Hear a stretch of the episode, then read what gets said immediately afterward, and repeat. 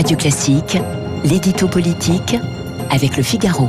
Bonjour Dina Cohen. Bonjour Gaël. Vous êtes journaliste politique au Figaro. Le rendez-vous, on l'espère, est noté dans leurs agendas. Ce soir, les 41 membres de l'équipe d'Elisabeth Borne, accompagnés de leur plus un, sont conviés dans les jardins de Matignon pour un dîner informel. Un moment de convivialité bienvenu pour des ministres qui sortent d'une période très intense. Et oui, c'est vrai que c'est un moment de légèreté que les membres du gouvernement accueillent avec plaisir. Surtout ceux que l'on considère encore comme les nouveaux, ceux qui ne se sont pas encore fait une place et ont besoin de nouer des liens avec leurs collègues. Parce qu'il faut dire que leurs débuts n'ont pas été évidents. Si on retrace un peu le fil, une poignée de personnalités peu connues du grand public a été nommée au mois de mai, une trentaine de jours après la réélection d'Emmanuel Macron. Mais à peine arrivés, ils ont été soumis à une période de réserve imposée par les élections législatives et n'ont donc pas pu apparaître sur la scène publique. Une fois la période électorale terminée, ils ont enchaîné avec une nouvelle menace, celle d'un remaniement imminent et d'un possible départ. Alors finalement, le 4 juillet, les survivants du gouvernement remanié ont pu souffler un peu, mais ils se sont vite retrouvés éclipsés par un parlement écrasant. Résultat des courses, à quelques jours de leur départ en vacances, la plupart des nouveaux visages nous sont encore inconnus.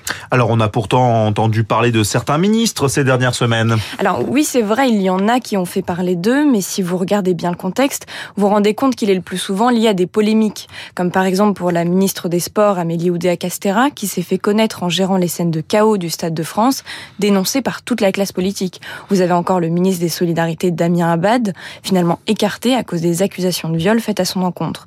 Pour le reste, peu de noms nous sont pour le moment familiers et les regards sont davantage tournés vers le débat parlementaire que l'action ministérielle.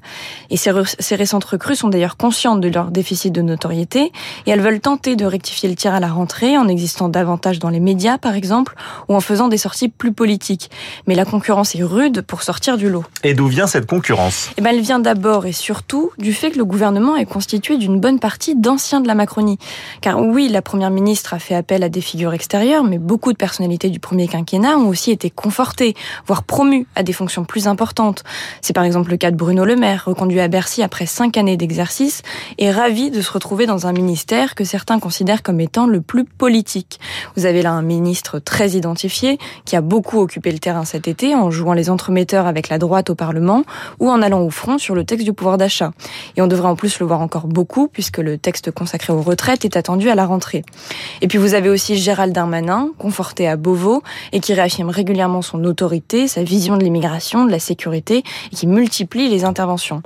Il sera donc bon de surveiller dans les mois à venir si, si certains parviennent à émerger au milieu de ces personnalités imposantes qui jouent déjà leur partition pour de plus grandes ambitions. Et on suivra ça avec vous, Dina Cohen. L'édito politique du Figaro, c'est tous les jours à 8h10 Radio Classique.